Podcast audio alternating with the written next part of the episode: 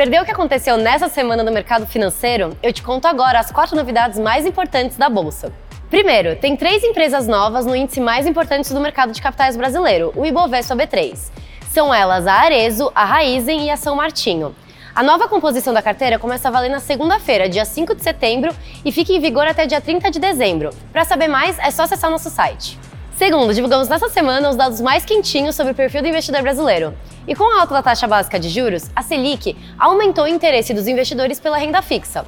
O número das pessoas que investem nessa modalidade cresceu 27%. Mas o mais interessante é notar que as pessoas não abriram mão da renda variável. O número de investidores em ações, por exemplo, cresceu 15%. 3. Aconteceu o maior evento de análise de dados do Brasil nessa semana também, o DDB. Realizado pela B3 e pela Nelway, essa edição teve vários grandes nomes do mercado. Para saber o que foi discutido por lá, confira o top 5 momentos que a gente divulgou no nosso Instagram e no nosso YouTube. 4. No evento, a B3 e a Nelway lançaram a Smart, uma iniciativa para ajudar startups a conquistar o mercado.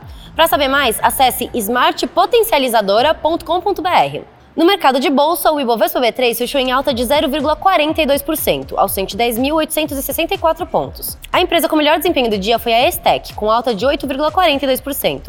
O dólar fechou em R$ 5,18 e o euro em R$ 5,20. Não se esqueça de seguir a B3 em todas as redes sociais. Boa noite, bons negócios e até segunda-feira.